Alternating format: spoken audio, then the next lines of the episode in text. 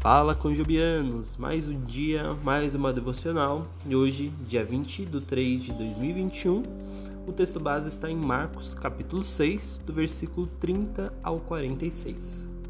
Correr e descansar.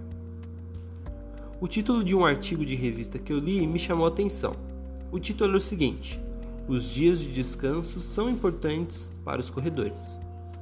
O artigo de um ex-corredor de montanha enfatizou um princípio que os atletas dedicados por vezes ignoram. O corpo precisa de tempo e descanso para se reconstruir após o exercício.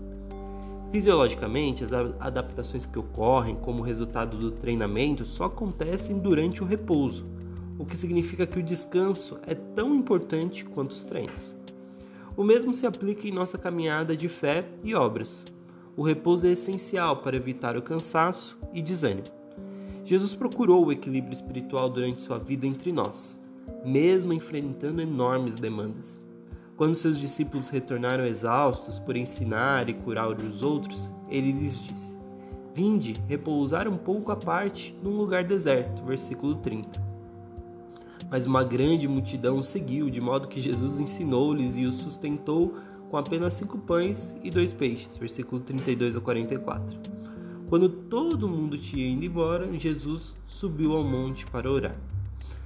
Se a nossa vida é definida pelo trabalho, então o que fazemos se torna cada vez menos eficaz. Jesus nos convida a segui-lo regularmente, em um lugar tranquilo, para orar e descansar um pouco.